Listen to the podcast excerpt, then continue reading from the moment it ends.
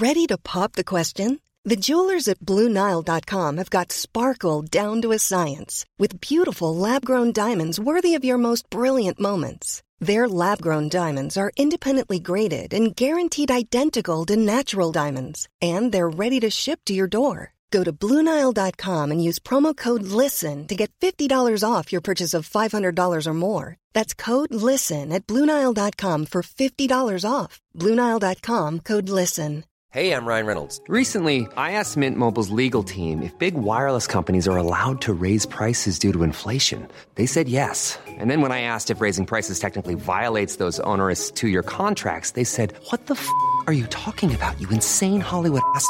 So to recap, we're cutting the price of Mint Unlimited from $30 a month to just $15 a month. Give it a try at mintmobile.com slash switch. $45 upfront for three months plus taxes and fees. Promo rate for new customers for limited time. Unlimited more than 40 gigabytes per month. Slows. Full terms at mintmobile.com.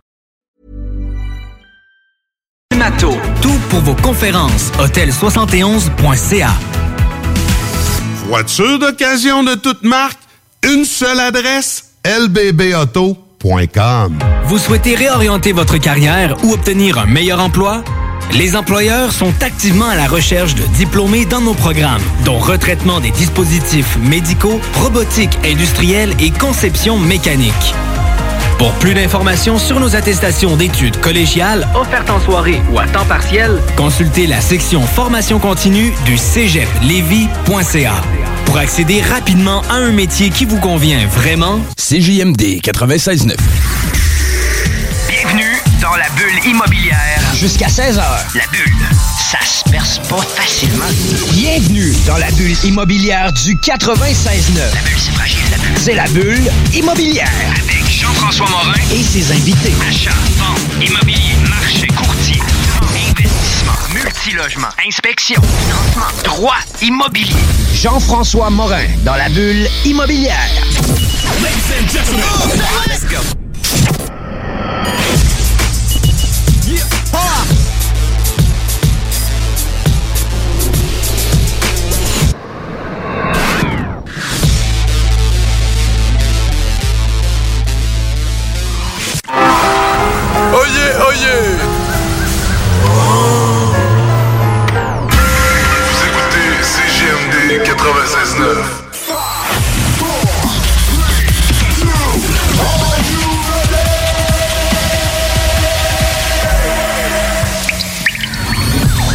La bulle immobilière.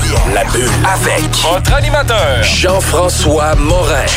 Jeff Morin. Courtier immobilier. Et son co-animateur, Kevin Filion. À chaque semaine, on reçoit des experts sur tout ce qui touche l'immobilier. Et on jase. Des questions. Des réponses. Pour tout ce que vous devez savoir. Dans l'univers immobilier. La, la bulle immobilière.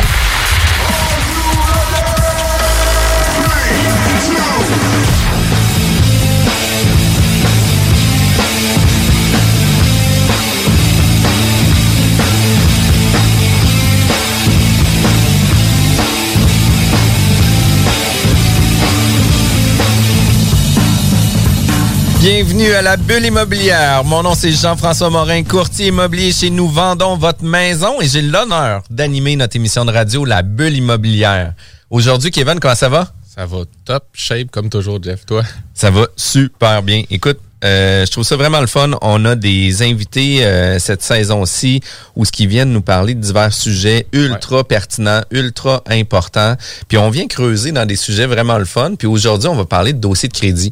Avec Puis un expert. avec un expert en dossier de crédit, mais euh, au-delà de ça, on, a- on vit tous des situations euh, problématiques. Il y a une éducation qu'on doit avoir aussi avec le dossier de crédit, à savoir à quel moment payer nos cartes de crédit avant que le dossier de crédit consulte, à quel moment qu'on fait nos paiements d'hypothèque, qu'est-ce qui arrive si on est en retard. Euh, tu sais, est-ce que si on a seulement une euh, carte, euh, pas une carte de crédit, mais un téléphone cellulaire, puis qu'on fait nos paiements tous les mois, c'est sûr qu'on va avoir un gros dossier de il y a énormément de mythes, puis de croyances, puis de, de, de, de oui-dire dans ce domaine-là. Fait que c'est le fun aujourd'hui d'avoir un expert pour nous aider à trancher ça, un vrai pro. C'est pour ça qu'aujourd'hui, on reçoit Alex Temple, directeur consultant de bureau de crédit. C'est quand même assez simple, hein? Bureau de crédit, qu'est-ce que vous faites dans la vie? Travaille dans- dans- sur le bureau de crédit. Exactement. Donc, euh, d'abord, je vous remercie de m'inviter aujourd'hui. Euh, on va essayer un peu d'éclairer, de débroussailler toute information concernant les, les dossiers de crédit. Et puis, euh, donc, je suis à votre écoute, vos questions, et puis je, je vais répondre à vos questions. Encore merci euh, d'avoir fait la route pour vous prêter au jeu de la bulle immobilière où ce qu'on vient vous positionner à titre de professionnel, puis de répondre à nos questions aussi sur euh, les divers mythes justement qu'on a parlé. Euh, avant toute chose, euh, vous avez un petit accent, vous provenez de la France? Oui. Donc, euh, j'ai grandi dans le sud de la France, pas loin de Toulouse, pour ceux qui connaissent. Et puis, j'ai fini par euh, finir mes études euh, sur Paris.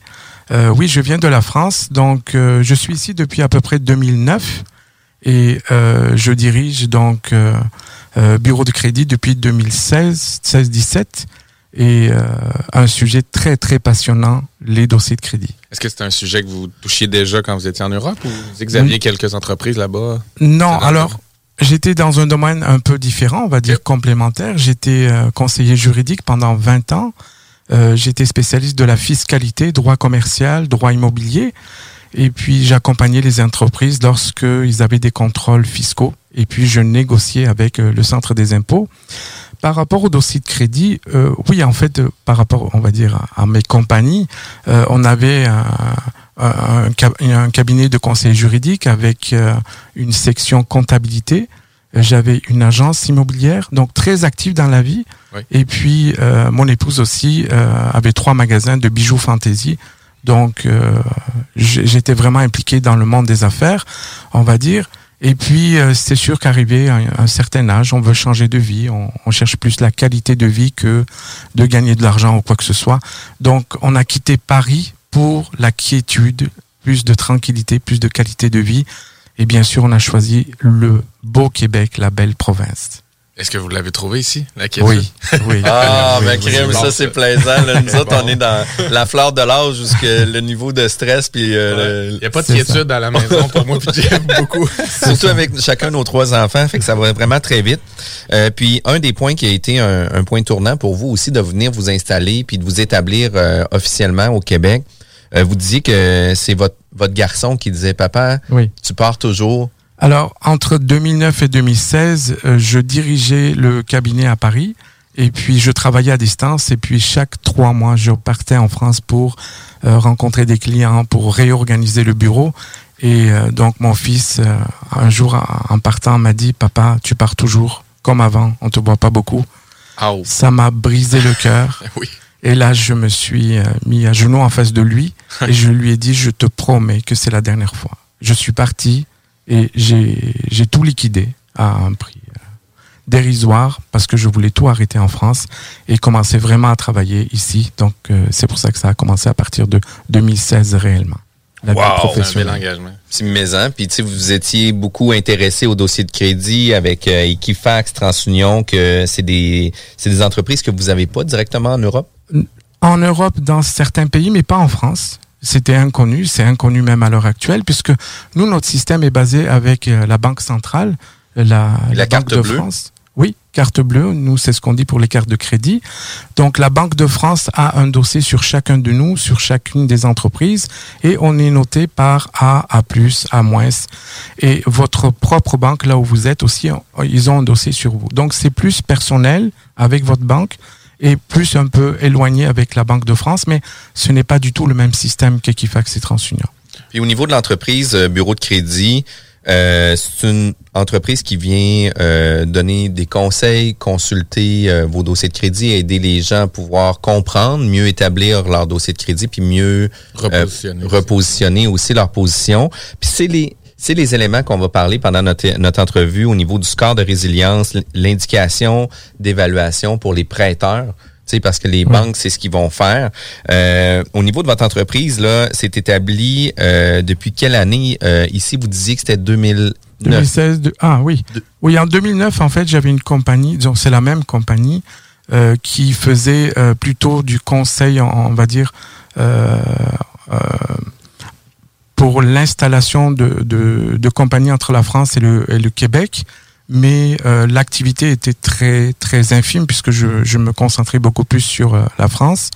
Et c'est vraiment à partir de 2016-2017 qu'on a commencé euh, à faire du consulting pour euh, les bureaux de, de crédit et euh, assister les consommateurs dans leur démarche à améliorer leur dossier de crédit. Ouais, c'est ça, parce que votre travail, c'est directement auprès des consommateurs. C'est pas du B2B ou c'est pas nécessairement avec Non. les entreprises ou les banques ou c'est pas du. Exact. Euh, 90% de notre clientèle, ce sont les consommateurs euh, qui euh, veulent améliorer leur dossier de crédit, soit parce qu'ils ont des problèmes, des problèmes euh, parce que les informations ne sont pas à jour, les informations ne sont pas correctes, ils ont eu des problèmes d'identité, de fraude, et ou alors c'est parce que ce sont des gens qui ont des projets, acheter une voiture, avoir une carte de crédit, parce qu'ils ont eu des, on va dire, euh, des accidents de, de parcours Oui. euh, en ayant eu une faillite, une proposition consommateur ou, ou d'autres problèmes.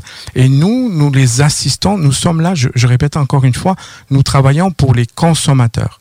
Notre euh, objectif, donc, c'est d'aider, d'assister le consommateur à atteindre le but qu'il veut atteindre. Donc, par rapport à l'immobilier, oui, on a beaucoup de clients qui viennent. Je veux acheter une maison, je veux investir. Mon dossier de crédit n'a pas l'air euh, aussi bon que ça. Euh, Assistez-moi, donnez-moi des, des, des, des conseils, aidez-moi à corriger. Et c'est là où il y a tout un parcours et on y arrive toujours. Puis ça, c'est quand même super intéressant. Puis bureau de crédit, un des points qui est vraiment important, vous avez accès à la même version complète que les banquiers ont accès. Fait que, tu sais, dans un cas comme ça, ça vient pas nécessairement non plus... Euh, tu sais, on, a toujours on a toujours la crainte de consulter notre dossier de crédit parce qu'on va diminuer notre score de notre dossier de crédit, puis on va pouvoir euh, avoir des... des euh, des tâches à nos dossiers parce qu'on a consulté nos dossiers de crédit. Puis les institutions financières passent aussi la remarque comme de quoi faites vous-même votre consultation, comme ça on n'aura pas de, de tâches ou d'indications comme de quoi que vous avez fait ça. Euh, vous avez fait une vérification, puis vous, l'interrogation au bureau de crédit viennent pas affecter du tout. Oui, alors il faut que ce soit bien clair que le consommateur, quand il consulte son dossier de crédit, ça n'a aucune conséquence, il ne perd pas de points. Euh, nous, par rapport à notre accès, nous sommes la seule agence dans tout le Canada à avoir directement accès aux ordinateurs d'Equifax et TransUnion et nous avons accès au score FICO. C'est le score utilisé par les banquiers, les prêteurs privés, prê- prêteurs hypothécaires pour juger si le consommateur est solvable et crédible ou pas. Et euh, quant au consommateur, quand il consulte ses dossiers de crédit à travers Equifax, TransUnion, Crédit Karma, Borrowell, c'est écrit clairement sur la première page, mais personne ne le lit. Les scores que l'on voit, c'est seulement à but éducatif. Ce n'est pas utilisé par les professionnels. Alors que nous, on a accès aux scores utilisés par les professionnels. Donc, ça fait toute une différence. Quelle est la différence entre les deux scores? C'est que, en général, le score FICO, donc vu par le banquier, est plus bas que celui qui est vu par le consommateur. Et là, ça fait une grande surprise lorsque le consommateur voit des camemberts, des graphiques qui lui disent votre score est bon, vous pouvez acheter une voiture, vous pouvez avoir une carte de crédit. Et quand il va à la banque pour demander un prêt euh, auto, eh bien, le banquier va lui dire monsieur, désolé, mais nous, on a un score qui ne passe pas avec vous. Ouais. Et ça, ça doit avoir énormément d'incidence que vous ayez ce- cette, euh, cette approche-là ou ce lien-là, parce que dans le fond, on a la bonne cible. On est capable de travailler avec le- le- la bonne cible, parce que j'imagine que les deux doivent se suivre tout de même, là, Oui. mais euh, au moins d'avoir directement ce que euh, le banquier va avoir de l'autre côté pour travailler les, bons éléments, les repositionner ou essayer de Exact. les rehausser. euh, ça, ça vous donne un avantage très, fort. Exact. Donc nous, on a l'heure juste, le score juste vu par le banquier. Il faut savoir que le dossier euh, de crédit auquel nous avons accès, on n'a pas le droit de donner de copie au consommateur. On a signé un contrat avec Equifax TransUnion, on n'a pas le droit. Pourquoi on n'a pas le droit? C'est tout simplement parce qu'ils savent que dans 80% des dossiers, il y a des erreurs. Et ils ne veulent pas que les gens, les consommateurs utilisent ces dossiers de crédit pour porter plainte contre eux. Donc, quand on fait une analyse, c'est par téléphone. On ne montre pas le dossier de crédit. Puis euh, dans des euh, situations aussi, là, au niveau de vos services offerts, euh, vous offrez aussi une formation qui est environ trois heures là, pour la formation. Vous expliquez étape par étape là, comment qui est fait le système, euh, d'où part l'information, qu'est-ce qu'il faut faire, qu'est-ce qu'il faut pas faire euh, par rapport à nos dossiers de crédit. Euh, c'est quelque chose qui est ultra pertinent, ultra intéressant. Je vous en parle hors d'onde aussi, mais euh, ça doit être fréquent que vous faites de l'éducation justement Oui. sur les, les dossiers de crédit. Ça doit être quand même une, une des grandes parties des mandats de votre, de votre entreprise, c'est de former les gens. Exact. Exact. Donc la formation est très importante puisque on s'est aperçu que 80%, 95% des appels que nous recevons, euh, le consommateur n'est au courant de rien. Il ne sait même pas ce qui se passe. Il ne sait même pas qui est Equifax, qui est TransUnion. Tout le monde pense que, tout le monde, beaucoup de gens pensent que ce sont des organismes gouvernementaux, que tout est gratuit, que les conseils sont gratuits, les corrections sont gratuites, alors que c'est complètement différent. Equifax et TransUnion, ce sont deux agences de recouvrement américaines et on les appelle des bureaux de crédit. C'est tout simplement parce qu'ils collectent des informations euh, de la part de leurs membres qui sont les télécoms, les banquiers, les prêteurs privés, prêteurs hypothécaires, puis d'autres compagnies, puis les agences de collection aussi.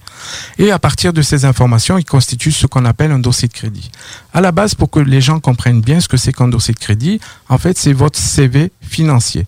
Mais le CV, c'est pas vous qui le constituez, ce sont les compagnies avec qui vous faites affaire qui vont envoyer vos informations à Equifax TransUnion. Autre chose, un autre point, je pense, qui est à soulever, c'est pourquoi est-ce qu'il y a une différence de score entre Equifax et TransUnion? C'est tout simple. Ces deux compagnies n'ont rien à voir l'une avec l'autre. Donc, ce qui va se passer, c'est qu'ils ont des membres différents. C'est un club. Chacun a ses propres, membres.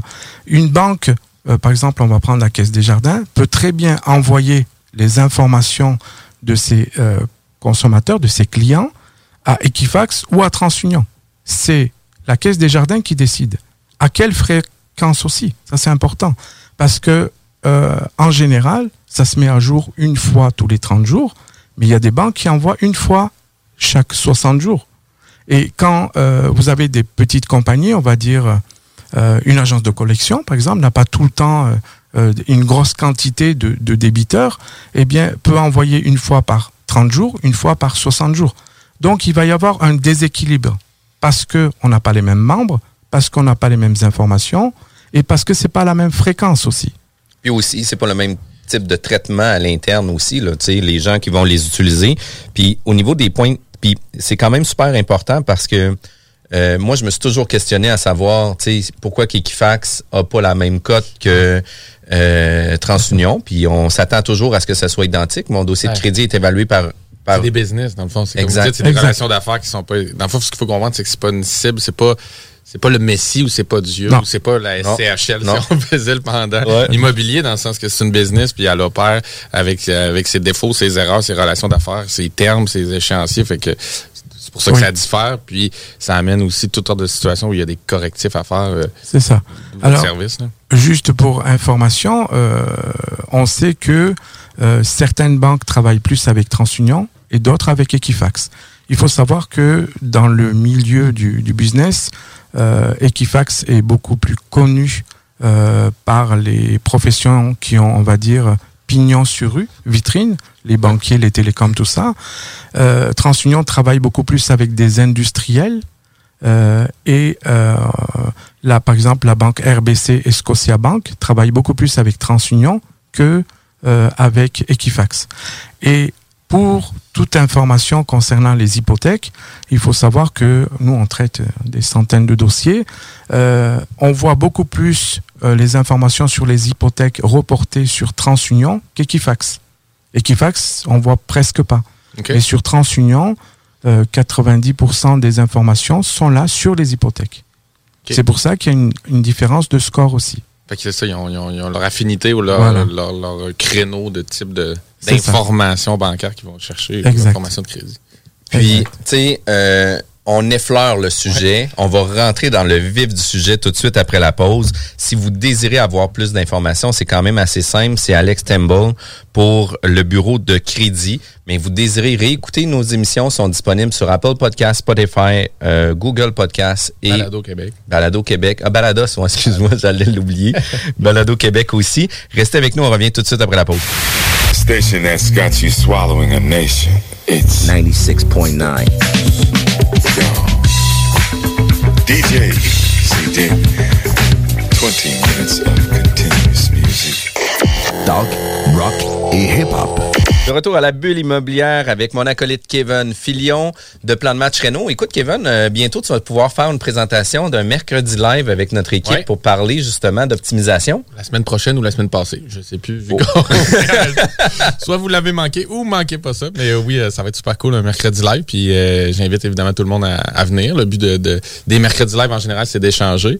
Donc, moi, le but, c'est de donner des conseils, euh, des principes de base sur comment bien faire l'optimisation, les rénovations dans, vos immeubles euh, locatifs. À partir de là, s'il y a des situations particulières ou des, des, des enjeux ou des problématiques, euh, ça va être trippant d'échanger là-dessus. Fait que puis pour pas faire euh, de jeu de mots, tu vas nous donner le plan de match étape par étape justement pour arriver à faire une optimisation performante. Exactement ça. De là le plan de match. C'est vraiment cool. Puis euh, nous, on fait aussi des mercredis live, un volet pour les investisseurs immobiliers, mais un volet aussi pour les courtiers immobiliers.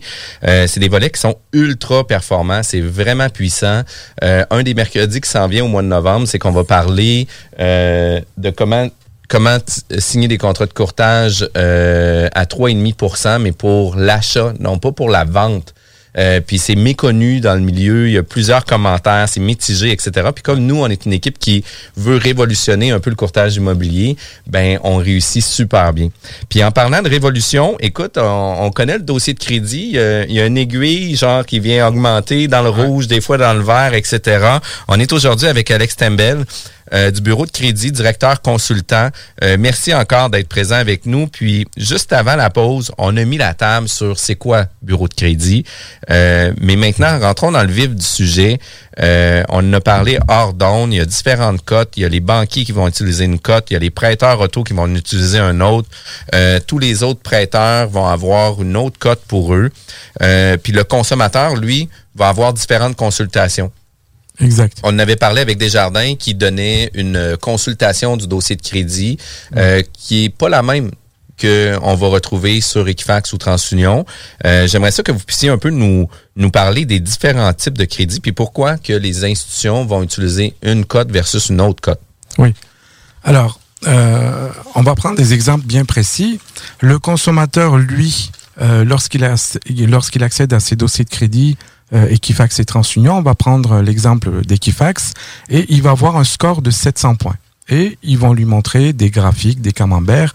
Là-dessus, ils vont lui dire, monsieur, c'est très bien, vous avez un bon score, vous, êtes, vous pourrez être qualifié pour acheter une voiture, une carte de crédit, et euh, tout se passe bien. C'est ce qu'il pense.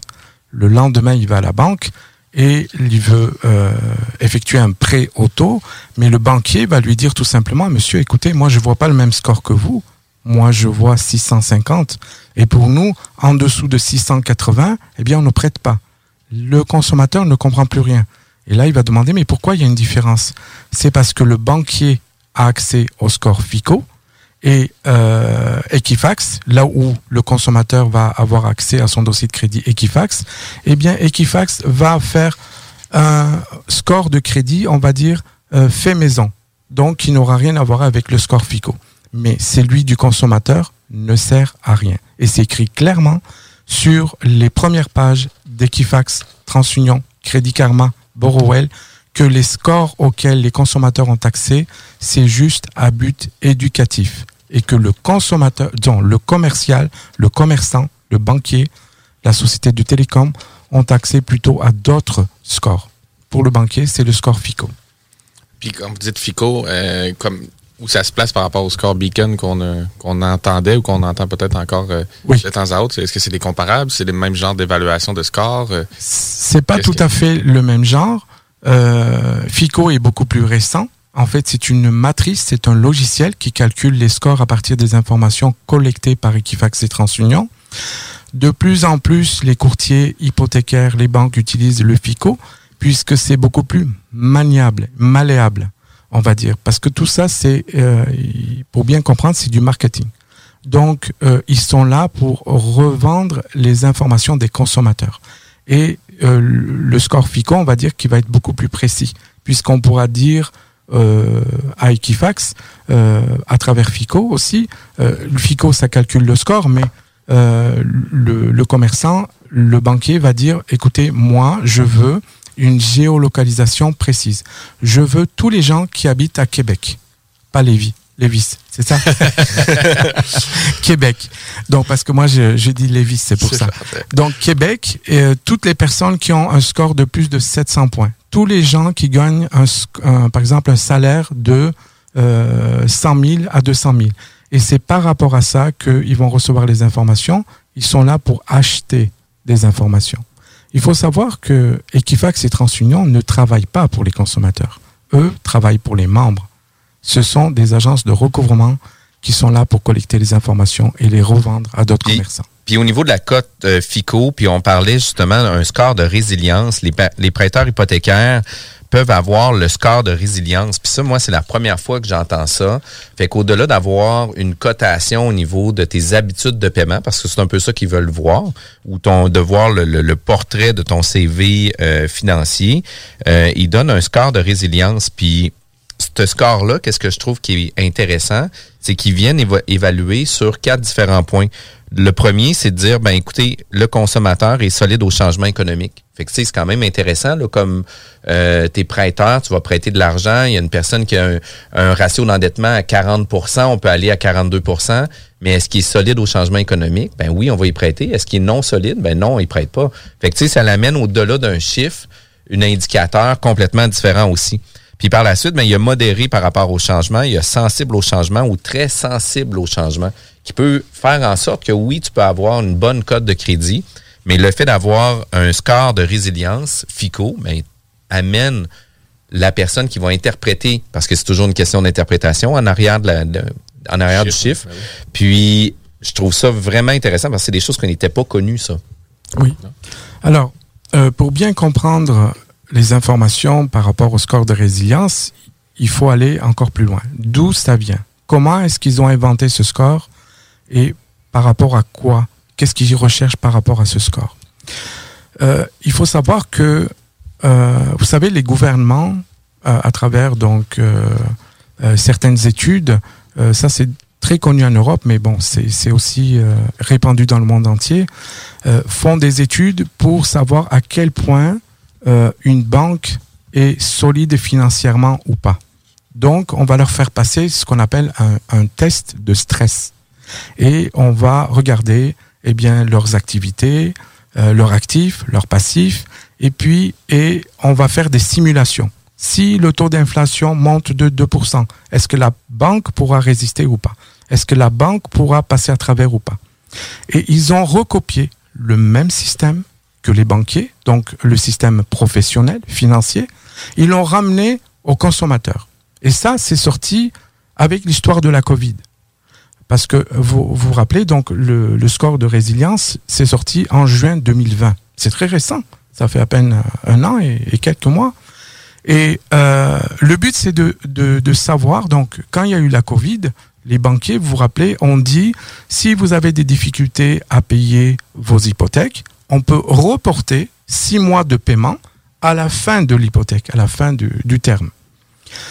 Il y a pas mal de gens qui se sont engouffrés là-dedans, qui se sont dit, ah ben, même si on a les moyens, eh bien pendant six mois, je ne vais pas payer, je vais mettre cet argent de côté ou je vais le dépenser et je payerai les six mois à la fin du terme. Gros problème. Les banquiers ont tout de suite accepté parce que le gouvernement s'est porté caution. Mais tout ça a été mis, écrit quelque part. Il y a une trace quelque part. Puis, puis ça, ça a été des discussions là, et des débats et des débats dans l'investissement immobilier où ce qu'il y avait plusieurs personnes étaient comme Waouh, tu sais, je vais avoir un moratoire de paiement, je m'allège mes paiements pendant six mois. Puis il y avait des gens qui étaient complètement à l'inverse de ça. Puis t'es comme oh, oh, oh. Attends un peu. Là. Attends, là, parce que ça va être écrit. Pas sans incidence, là. C'est ça. Donc, les notes sont restées. Les banques savent qui a pu résister à ce changement économique, donc c'est un problème euh, financier pendant une certaine durée, et c'est là où le score FICO apparaît. Maintenant, c'est surtout les courtiers hypothécaires, euh, les, les, courtiers, les institutions financières pour les hypothèques qui achètent ce score-là de plus en plus. C'est pour voir, en fait, ils vont faire une simulation. Déjà, il y a un score. On est noté entre 1 et 99. Entre 1 et 49, ça va bien. Ça veut dire que vous pouvez passer à travers une situation euh, financière difficile parce que vous avez été malade, parce que vous avez été au chômage, parce qu'il y a eu un cas de force majeure comme la Covid. Et euh, à partir de 49 à 99, c'est pas bon. Alors le banquier, il va regarder ce score-là, mais en plus, il va faire une simulation. Si vous prenez un crédit, donc une hypothèque à 2%, ce qui est la moyenne en ce moment, ils vont dire, ben, on va faire une simulation avec 5%. Est-ce que, avec le taux d'endettement de l'investisseur, du consommateur, il pourra payer ou pas? S'il ne peut pas payer, eh bien, le banquier va être beaucoup plus, on va dire, sur ses gardes. Il ne va pas prendre de risque. Il va dire, je suis désolé. Alors que s'il n'y avait pas ce score de résilience, il aurait pu accepter. Mais là, l'accès au, crédit va être un peu plus difficile. Mais dans le fond, c'était déjà dans le modèle bancaire avec le taux de qualification depuis des années. Sauf que là, ce qu'on comprend, c'est qu'ils vont le, tracker ou le, le, registre le suivre. Puis, juste pour être sûr de bien trancher, ce que vous dites, c'est que ceux qui ont bénéficié de, de reports de paiement ou qui ont rapidement accepté, même s'ils en avaient peut-être pas euh, essentiellement besoin, sans dire que c'est leur code de crédit typique qui a été touché, c'est leur score de résilience qui en est affecté, c'est ça? Exact, exact. Puis, tu sais, depuis septembre 2016, on pouvait emprunter euh, justement à 5,34 à l'époque, euh, qui était le taux de qualification que les institutions financières prenaient pour qualifier un, un, prêteur pour un prêt hypothécaire. Puis, il y avait aussi l'option avant septembre 2016 qu'on pouvait prendre le taux actuel. À l'époque, il était à 3% mais on devait prendre un terme fixe de 5 ans. Mhm. fait que dans un contexte comme ça, mais à 5,34, on pouvait s'acheter une maison de 260 000, mais avec un taux de 3% 5 ans, ben, on pouvait se permettre d'acheter une propriété à 300 000. Fait que c'est ce qui faisait en sorte qu'en septembre 2016, ils ont dit non, on n'accepte plus ces mesures-là. Maintenant, vous êtes obligé de prendre le taux de qualification qui actuellement, je pense qu'il est à 5,25. Puis ça l'oblige les gens à se qualifier à un taux supérieur à ce qu'on a au marché. Fait que c'est une bonne nouvelle, mais on a senti que les institutions financières avec la COVID ont été très frileuses aussi de cette situation-là parce que j'ai senti, moi, que les institutions financières, ça a été les premières personnes qui ont levé la main pour dire moratoire de paiement, il n'y a vraiment pas de souci, on va être là pour vous aider. Puis c'est ce qui explique aussi, selon moi, les crises économiques qu'on a vécues, des taux d'intérêt à 20% en 1980. Puis, tu sais, moi, je suis courtier immobilier, je n'envoie des propriétés qui ont été construites entre 78 puis 82, où ce que les taux hypothécaires étaient, y avaient explosé. Mais les institutions financières avaient ajusté aussi leur modèle d'affaires pour dire, écoute, euh, on va te faire un emprunt de 25 ans, paye-moi qu'est-ce que tu es capable de faire, puis qu'est-ce que tu payes pas, ben, on va le prolonger dans le temps pour faire en sorte qu'on va augmenter ta dette avec moi. Puis, tu sais, c'est un peu ce qu'il y avait fait, les institutions financières à l'époque. Oui, et ça coûte beaucoup plus cher. Ça coûte beaucoup plus cher, effectivement. Sauf que d'un autre côté, il y avait quand même, les institutions financières ont quand même mis des mesures pour pas avoir à reprendre les clés euh, de millions de propriétaires, parce que cette situation. en même temps, c'est le tissu économique, c'est correct qu'il fasse ça, mais ce qu'il faut retenir, c'est que si on n'a pas besoin, il n'y a rien de gratuit. C'est ça. dans le fond, le fait de, de, l'utiliser, évidemment, si on en a besoin, c'est probablement la meilleure chose à faire, même si notre score de résilience est affecté, parce que là, c'est notre réel score de résilience. C'est juste peut-être plusieurs investisseurs euh, immobiliers qui se sont dit, oh, mais tu sais, j'ai un petit congé, je vais en mettre de côté, j'ai peut-être une mise de fonds pour un autre projet. Mais ça, ça s'est fait avec une tâche. On sait maintenant, dans le digital, on est partout, tout, tout, tout est, tout est tracé. Là. Tout est tracé.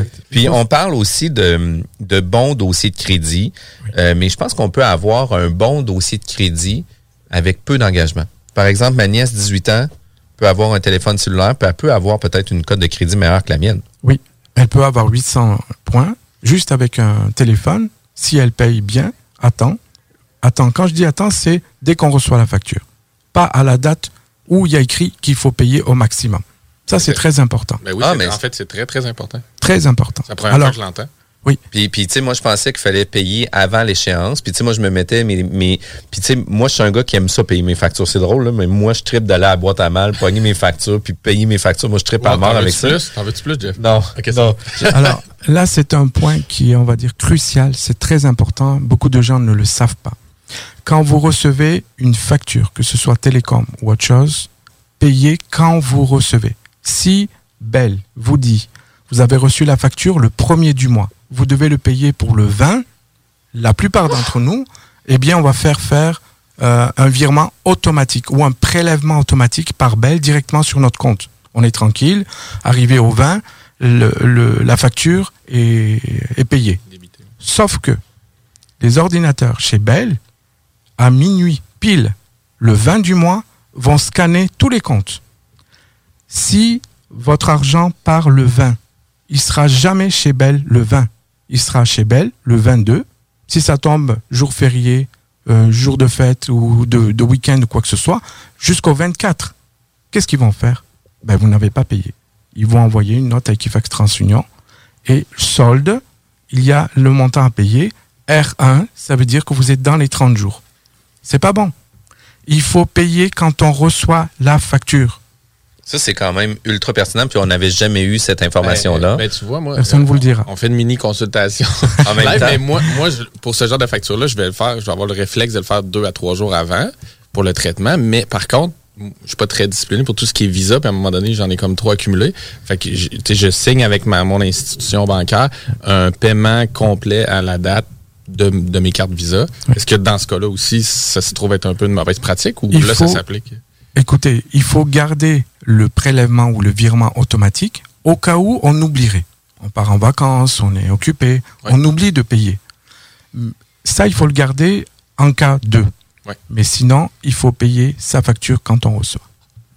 Il faut laisser un délai à votre banque le temps que ça parte de votre compte et que ça arrive sur le compte de la carte de crédit ou du fournisseur. Puis je, donne, puis j'aimerais ça poser un peu plus loin une question là-dessus. J'ai une carte de crédit de 5 000 j'ai un solde de 4 000 euh, Ma facture est due pour le premier du mois, par exemple. Euh, le dossier de crédit ou l'information de l'institution financière qui va être donnée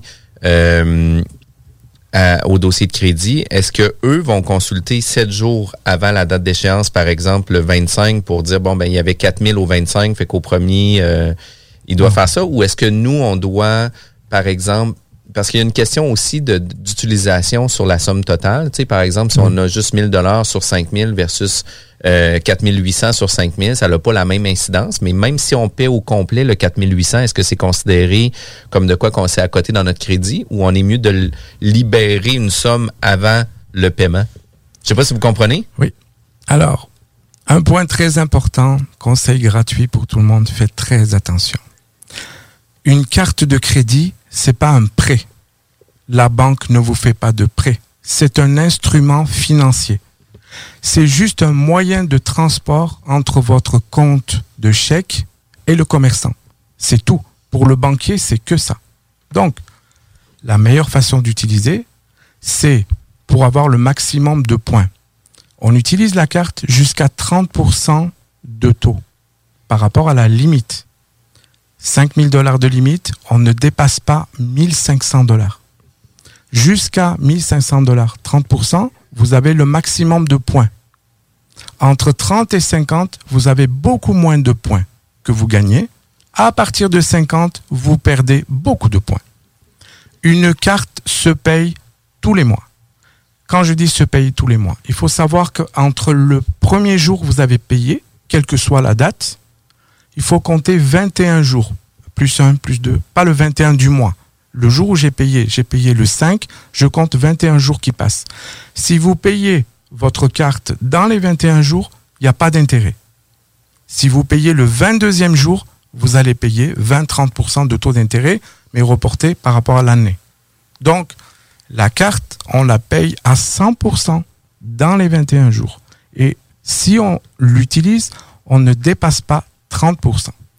Fait qu'on parle de 30% en cours, en cours de terme, c'est-à-dire que c'est pas garder un solde de, 30% c'est pas garder un solde de 1500. Ça veut dire que si dans mon mois, comme Jeff dit, j'achète pour 4000 euh, sur mon 5000 puis que je règle évidemment tout euh, dans les délais raisonnables, ça reste que c'est pas la meilleure pratique avec non, C'est pas bon. Il faut pas dépasser 1500. C'est pour ça que euh, puis qu'est-ce qui arrive avec des paiements? Tu sais, nous, on a des factures qui passent qui sont 5000 puis on a une limite, de 5000 c'est pas bon. L'objectif est d'augmenter la limite pour justement nous permettre de faire ça. Exact. Il, y a, une grande discussion entre les experts. Il y en a qui disent il faut avoir une bonne limite de carte de crédit et d'autres qui vont dire non. Voilà, exactement. Alors, que ce soit clair. Si on a deux minutes, là, je vais expliquer ça. Absolument. Que ce soit clair pour tout le monde. On va demander une limite de cartes ou de plusieurs cartes par rapport à ses habitudes de consommation. Si moi, je consomme en général, j'achète pour 5000 dollars, quels que soient les achats, eh bien, je vais demander une carte entre 15 et 20 000 dollars. D'accord? Euh, Si je veux plus, ça peut être pour une question de sécurité. je me dis, au cas où j'ai un accident, ou au cas où j'ai un besoin urgent, ben, je vais utiliser ma carte. Tant pis pour mes points, je risque de perdre des points, mais c'est une, je vais dire, sécurité, une assurance. Alors, là où ça devient important, cette limite-là, c'est quand on veut acheter. Donc, le dossier est jugé, crédible ou pas. Il faut demander à son courtier hypothécaire à qui vous allez présenter mon dossier de crédit. Demandez à l'institution financière est-ce qu'ils acceptent une limite élevée ou pas? Parce qu'il y a des gens qui viennent, ah ben moi j'ai une carte américaine express, j'ai droit à 50 000 dollars, puis euh, on fait les malins. Sauf que c'est pas bon du tout. C'est pas bon du tout. C'est au moment donc où on fait la demande d'hypothèque et, et, la banque va juger. Il y a des banques qui vont dire, moi je prends 3% de la limite pour considérer, pour mes calculs de taux d'endettement. Mais il y en a qui vont dire, ben non, moi je prends la totalité. Pourquoi? Parce que vous avez la carte en main. Moi, je vous fais un dossier, je vous dis, vous je suis d'accord pour une maison à un million de dollars, mais en sortant d'ici, vous pouvez aller retirer 50 000 dollars au guichet et vous serez endetté de 50 000 dollars. Moi, je ne prends pas ce risque-là. Donc, il faut demander à son courtier hypothécaire, et par rapport à ça, si le courtier hypothécaire dit, la banque prend 3%, ça va. Mais si la banque dit, moi, je prends les 15, 20 000 dollars de limite et je le compte dans votre taux d'endettement, votre dossier ne passera pas. Qu'est-ce qu'on fait? On prend le téléphone, on retourne la carte, on appelle Visa, on leur dit, écoutez, je veux baisser la limite. Le maximum que je peux, juste avant que le courtier hypothécaire présente le dossier. Et là, pour faire baisser la limite, ça prend deux minutes. Par contre, après, j'en ai besoin. Une fois que le crédit est passé, eh bien, je vais demander à ma banque de remonter la limite. Mais là, ce qui va se passer, c'est qu'ils vont interroger mon dossier de crédit. Je vais perdre 15 à 17 points, mais c'est pas grave, puisque ma vie n'a pas vraiment changé. Et la banque, ben, normalement, va remettre votre limite à, une, un montant élevé. C'est cool, que c'est dynamique. Là. Ben oui, ben oui. Puis, tu sais, moi, je pense que c'est une chose qu'on va réécouter ce deuxième segment-là parce que c'est un des segments les plus importants. On n'a pas effleuré, euh, justement, la consistance du dossier de crédit. On va revenir tout de suite après la pause pour parler de cet élément-là parce que c'est donc important, c'est donc bien intéressant. On a des révélations. C'est JMD. Et sur Facebook, c'est JMD 96.9. Vous êtes à l'écoute de la bulle immobilière, toujours avec Jean-François Morin, courtier immobilier. Vous avez un projet immobilier pour vendre ou acheter une propriété. Sachez que nos courtiers, c'est des bombes. On va réussir à vendre ou acheter votre propriété dans des délais records, mais surtout qu'il vous reste toujours le plus d'argent dans vos poches. C'est ça qu'on fait. Puis c'est quoi, Kevin? On essaie de redéfinir le courtage immobilier. Puis à tous les jours, les courtiers de l'équipe nous le démontrent. À tous les jours, on a des gens qui font des wow puis on défonce des portes énormément, mais pas à titre de huissier, pas à titre... pas chez les clients. pas chez les clients, effectivement. Euh, on est aujourd'hui avec Alex Tembel, euh, directeur consultant du bureau de crédit. Euh, il y a beaucoup d'actions qui se parlent en hors d'onde, puis je vous le dis, il faut absolument pouvoir contacter M. Tembel pour avoir une formation, pour se faire éduquer au niveau du crédit. il y a plusieurs mythes que même nous, on a, puis quand on consulte un professionnel, on fait comme Ah oui, j'étais pas au courant. Ah oui. Ben, c'est ça que je disais, c'est peut-être une troisième émission, on a cette thématique-là. D'habitude, on suit quand même, moi, puis Jeff, les ouais. qui viennent. Donc, puis on en apprend encore énormément. Fait que quand on dit un univers, le crédit, c'est le cas. il y en a toujours, toujours à apprendre. Fait que puis, juste avant la pause, on avait parlé de comment on peut avoir un bon dossier de crédit, mais peu d'engagement, puis de comprendre cette situation-là. Parce que, justement, ma nièce de 18 ans peut avoir son cellulaire, le payer à temps, etc., pour avoir une cote de crédit plus haute. Puis, vous parliez d'avoir une consistance dans le dossier de crédit. Puis, c'est quoi ça, une consistance de dossier de crédit? Exact. Donc, on va prendre l'exemple des jeunes, justement, qui commencent dans la vie. Euh, c'est comme euh, des expériences professionnelles. Vous ne faites que commencer. Donc, vous pouvez arriver avec des diplômes ou un, apprentissage professionnel en sortant de l'école et euh, on va vous juger sur un dossier de crédit par rapport à la façon dont vous payez euh, vos factures. Un jeune va avoir souvent juste une facture de, euh, de téléphone, par exemple, et il va le payer correctement. Ce jeune peut avoir 800 points de score. Mais ce qui compte, c'est pas le 800. Là, le score n'a pas autant de valeur que si on prenait quelqu'un qui a 40 ans, on va dire qui a euh, une dizaine de comptes sur euh, son dossier de crédit, des comptes qui sont variés, un prêt auto, téléphone, euh, une hypothèque, une marge de crédit, c'est pas du tout la même consistance. Donc ça n'a pas la même valeur. Ce jeune qui a 800 points va demander un crédit pour s'acheter une voiture, ils vont étudier son dossier de crédit, ça va peut-être passer, ça va peut-être pas passer. Mais si on prend euh, la personne qui a 40 ans et qui a un très bon dossier de crédit, qui a aussi 800 points, mais avec une consistance, avec des expériences, euh, avec, euh, on va dire, un historique qui est important. Il a son compte de téléphone depuis 10 ans, il a une voiture euh, qui paye régulièrement en changeant de voiture, mais avec la même banque depuis, on va dire, euh, 3-4 ans. Euh, il va avoir une marge de crédit depuis 5 ans. Ça n'aura pas la même consistance, ça n'a pas la même expérience. Et ils vont regarder aussi par rapport aux revenus et le taux d'endettement. Donc, juste le score à dire, moi j'ai 800 points, je peux m'acheter ce que je veux. Non. On va regarder la profession, on va regarder les revenus, les dépenses, l'historique, euh, la variété des, des crédits, et c'est par rapport à ça que le banquier va juger.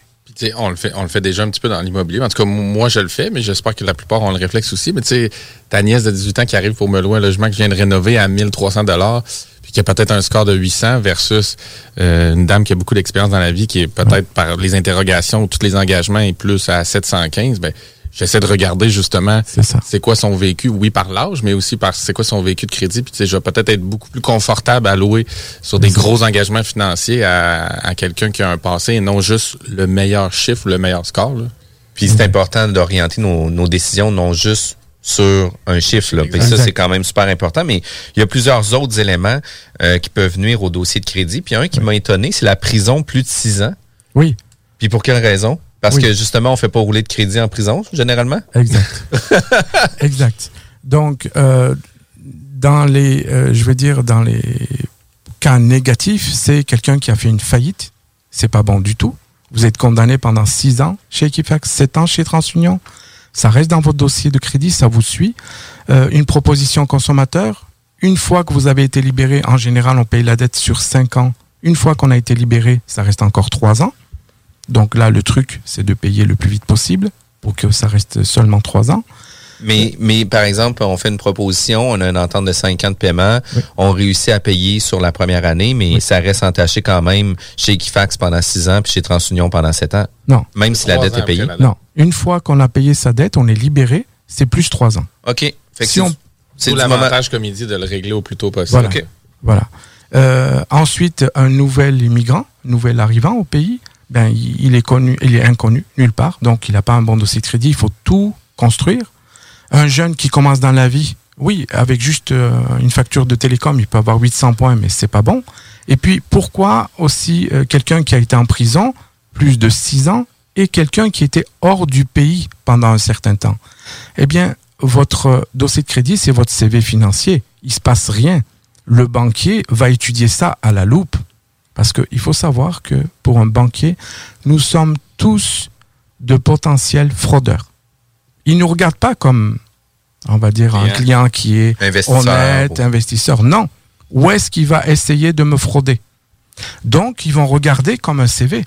Là, il va y avoir un vide. Monsieur, qu'est-ce qui s'est passé?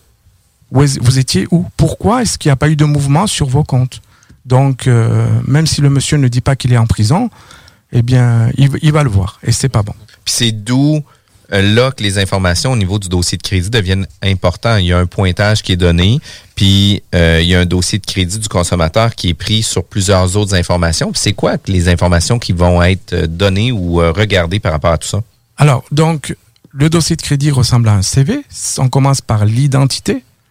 Là, attention à tous les consommateurs.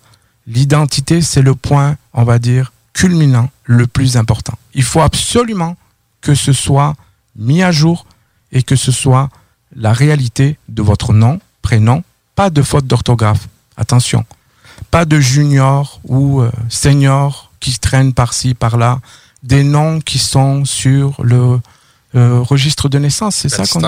Baptistère. Et il faut que ce soit fidèle. Euh, donc l'identité est très importante. Le score bien, c'est sûr, ça prend son importance par rapport à l'expérience qu'on a et par rapport au crédit euh, auquel euh, on veut accéder. Euh, il y a les interrogations. Donc les interrogations, c'est quand vous allez faire une demande de carte de crédit, euh, téléphone, quoi que ce soit, le commerçant va aller voir votre dossier de crédit. C'est là où on perd 15 à 17 points. Il faut faire attention. Il faut pas faire beaucoup de demandes parce qu'à chaque fois vous perdez 15-17 points et le banquier qui voit plusieurs interrogations ou quand on cherche auprès euh, des prêteurs privés ou quoi que ce soit pour, euh, en fait, on a besoin d'argent, le banquier ça le rassure pas. Il va dire ben c'est quelqu'un qui est en situation difficile. Pourquoi les autres ne lui prêtent pas? Alors pourquoi moi je prêterai Puis j'avais une situation où ce que euh, au niveau justement de l'interrogation, puis peut-être c'est un mythe aussi, puis à vous de me le dire si c'est un mythe. Mais j'avais entendu justement, nous, on est courtier immobilier, on oriente les gens sur euh, différentes demandes, puis on leur demande justement de, de, de valider non pas leur dossier de crédit, mais l'offre de service des différentes banques, Banque nationale, Desjardins, CIBC, etc. Puis j'avais entendu dire que s'il y avait plusieurs demandes pour une même type de demande, par exemple une hypothèque chez Desjardins, chez Banque nationale, chez CIBC, la cote de crédit va être affectée seulement une fois, non pas par institution financière où ce que la cote de crédit va être diminuée. Est-ce que c'est le cas ou pas le cas? C'est ce qu'on croit. Alors, c'est pas une question de par catégorie. C'est une question de, de délai. Si le courtier hypothécaire fait ses demandes dans un délai de 15 jours, donc 10 jours ouvrables, 2 semaines, et vous, en même temps, vous faites des demandes de crédit, carte de crédit, prêt auto, si tout rentre dans les mêmes 15 jours, vous perdez une seule fois 15 à 17 points. OK. Donc, c'est pas une question de catégorie, que tout soit dans la même catégorie. C'est quand on a des demandes de crédit, il faut qu'on lance tout ça dans la même, dans la même période. All in. on prend congé. on fait que on ça. On fait une grosse journée pour ça. Exact. Puis c'est important, par exemple, parce que tu sais, ça peut arriver, par exemple, qu'on va ouvrir notre dossier chez Desjardins, euh, puis par la suite, dix jours plus tard, on va aller voir la Banque nationale à savoir qu'est-ce qu'ils veulent faire. Fait que là, lui va consulter deux fois. Fait que là, on va perdre deux fois le délai. Exact. Fait que ça, c'est quand même important de le faire rapidement dans les mêmes délais. Puis c'est des mythes qui sont importants de discuter par rapport à tout ça. Puis euh, dans les... Euh, Moi, j'avais une question, si tu permets, Jeff, mais dans l'identifiant, comme vous dites au départ, est-ce que c'est aussi l'adresse, nos coordonnées oui. complètes? Parce que ça, souvent, on, on, laisse ça dans les mains de la banque. En fait, c'est oui. très rare qu'on change d'adresse et qu'on prend le temps d'appeler Equifax ou Il faut que ce soit à jour. Absolument. c'est important de vérifier. Alors, un petit détail, par exemple, chez TransUnion, votre numéro de téléphone apparaît sur le dossier de crédit. Je parle toujours de la version banquier, d'accord? Vous, à la maison, vous le voyez de toute façon. Vous déposez une demande et euh, la banque a besoin d'informations. C'est pas le conseiller que vous avez en face de vous qui va vous appeler, c'est quelqu'un d'autre, un contrôleur. Si votre numéro de téléphone n'est pas à jour, qu'il n'arrive pas à vous joindre, eh bien, ils vont refuser. Et ils vont même pas vous dire pourquoi. C'est aussi simple que ça. Donc, ça, c'est que par rapport au numéro de téléphone. Alors, imaginez toutes les erreurs qu'il peut y avoir autour de l'adresse, du nom. Des gens tremblés, comme vous disiez. Ah, puis, dans les cas, dans les cas vécus, justement, pour rentrer dans le vif du sujet, ou même pas dans le vif du sujet, mais aussi sur les différentes expériences que vous avez eues, oui. euh, l'histoire des jumeaux. C'est quand même, oui. c'est quand même une drôle d'histoire. C'est un gros dossier qu'on a eu. C'est un monsieur d'un certain âge, 70 ans, 65, 70 ans, on va dire, qui est venu nous voir. Écoutez, euh, donc il est jumeau avec sa sœur, pas un frère, une sœur. Lui s'appelle Christian, s'appelle, sa sœur s'appelle Christiane. Elle s'est pas mariée, donc elle porte le nom de jeune fille, donc le même nom que le monsieur. Euh, ils ont euh, vécu, nés dans la même ville. Ils ont fait à peu près les mêmes métiers. Ils sont à la même banque. Euh, je veux dire, tout, tout est presque pareil. Et ce qui s'est passé, c'est que chez Equifax et TransUnion, tout était mélangé. Ils avaient tout confondu. Donc, le monsieur, il, est arrivé, écoutez, il avait des dettes, c'était les dettes à sa sœur. Euh, elle, elle avait des dettes qui étaient les, les dettes du frère. Donc, tout était mélangé.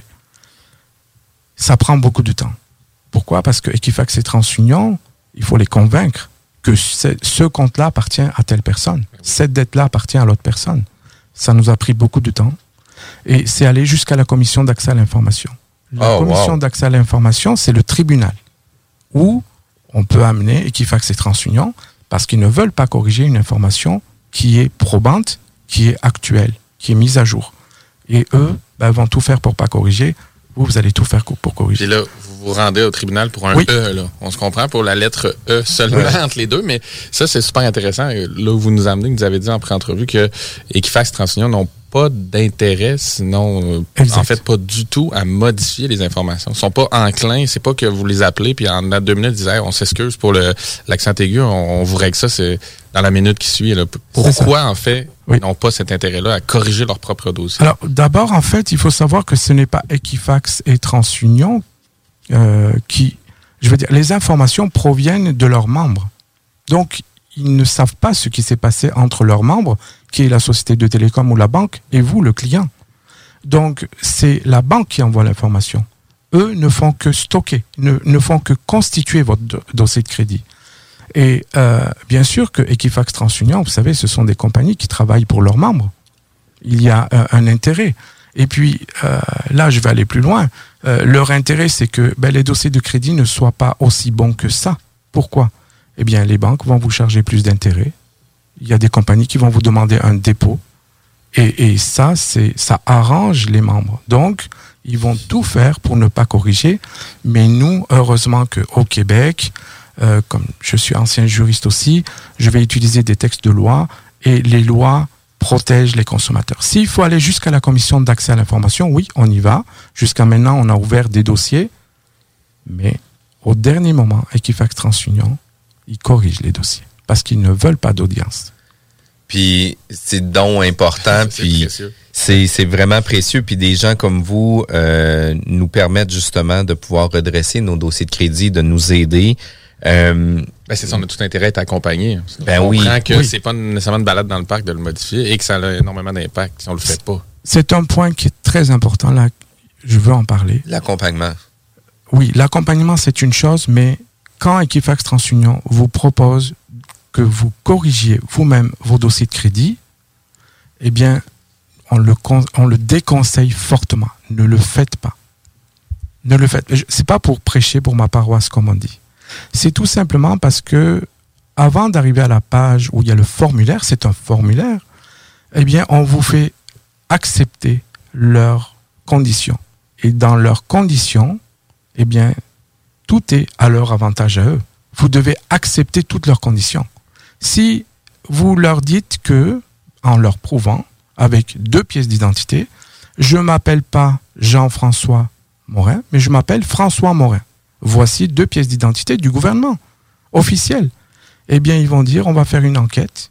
Et monsieur, désolé, mais vous appelez bien Jean-François et pas François Morin. Et là, ben écoutez, vous avez déjà accepté leur réponse. Ça va être beaucoup plus compliqué pour corriger ensuite. Donc, je conseillerais fortement d'aller voir un professionnel parce qu'il connaît les lois, il sait comment faire exactement pour changer ces informations et les corriger. Puis un, un des derniers points avant qu'on termine, puis il va falloir juste survoler, il va falloir être bref. On a parlé de dossier de crédit, mais est-ce que ça peut s'en venir avoir un dossier de crédit social aussi? Oui. C'est déjà en cours. C'est pas fait officiellement. Écoutez, quand vous demandez euh, en tant que chef d'entreprise euh, qui gère euh, un parc immobilier, vous faites faire des enquêtes de prélocation, eh bien, vous-même, ou bien l'agence de recouvrement ou qui que ce soit qui fait l'enquête peut aller encore plus loin. Encore plus loin que aller voir le dossier de crédit, appeler le locataire actuel, précédent, aller voir le dossier de crédit, euh, pardon, le dossier OTAL, régie du logement. L'employeur. L'employeur, ce qu'il va faire, c'est qu'il va aller regarder les médias sociaux, Facebook, Instagram, TikTok. Par rapport à l'âge, on sait que TikTok, c'est plutôt les jeunes. Et il va donner un jugement il va dire, écoutez, moi je vois sur Facebook, euh, euh, le jeune, apparemment il fait la fête tous les jours, euh, je vous le déconseille, il va faire du bruit. Mais ça se fait déjà dans les entreprises pour le recrutement exact, de ressources humaines. Exact. Alors il faut savoir que les logiciels de crédit sociaux, crédit social sont, celui qui est le plus connu a été mis en place en Allemagne et c'est eux qui l'ont vendu aux Chinois. Euh, aujourd'hui, moi, je peux très bien vous dire que Equifax TransUnion, euh, ce sont des mastodontes avec les dossiers de crédit auxquels nous avons accès. On dirait que ça fait partie de la préhistoire. Euh, ils vont pas s'en tenir là.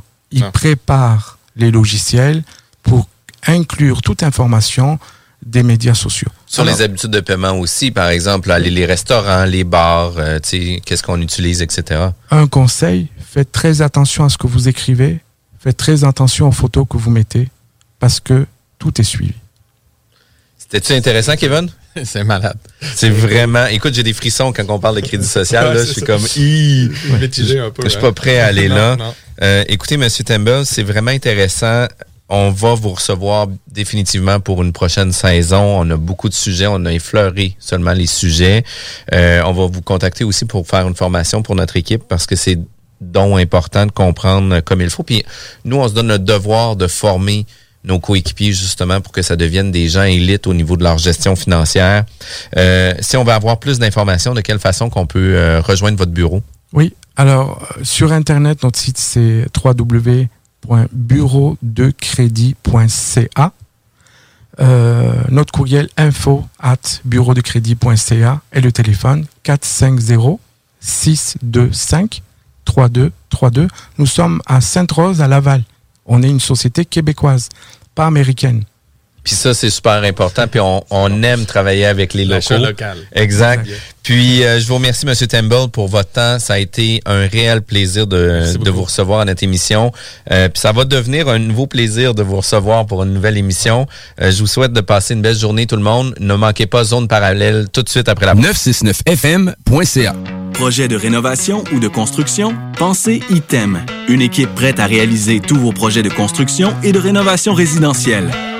Peu importe l'ampleur de votre projet, l'équipe de professionnels de ITEM sera vous guider et vous conseiller afin de le concrétiser avec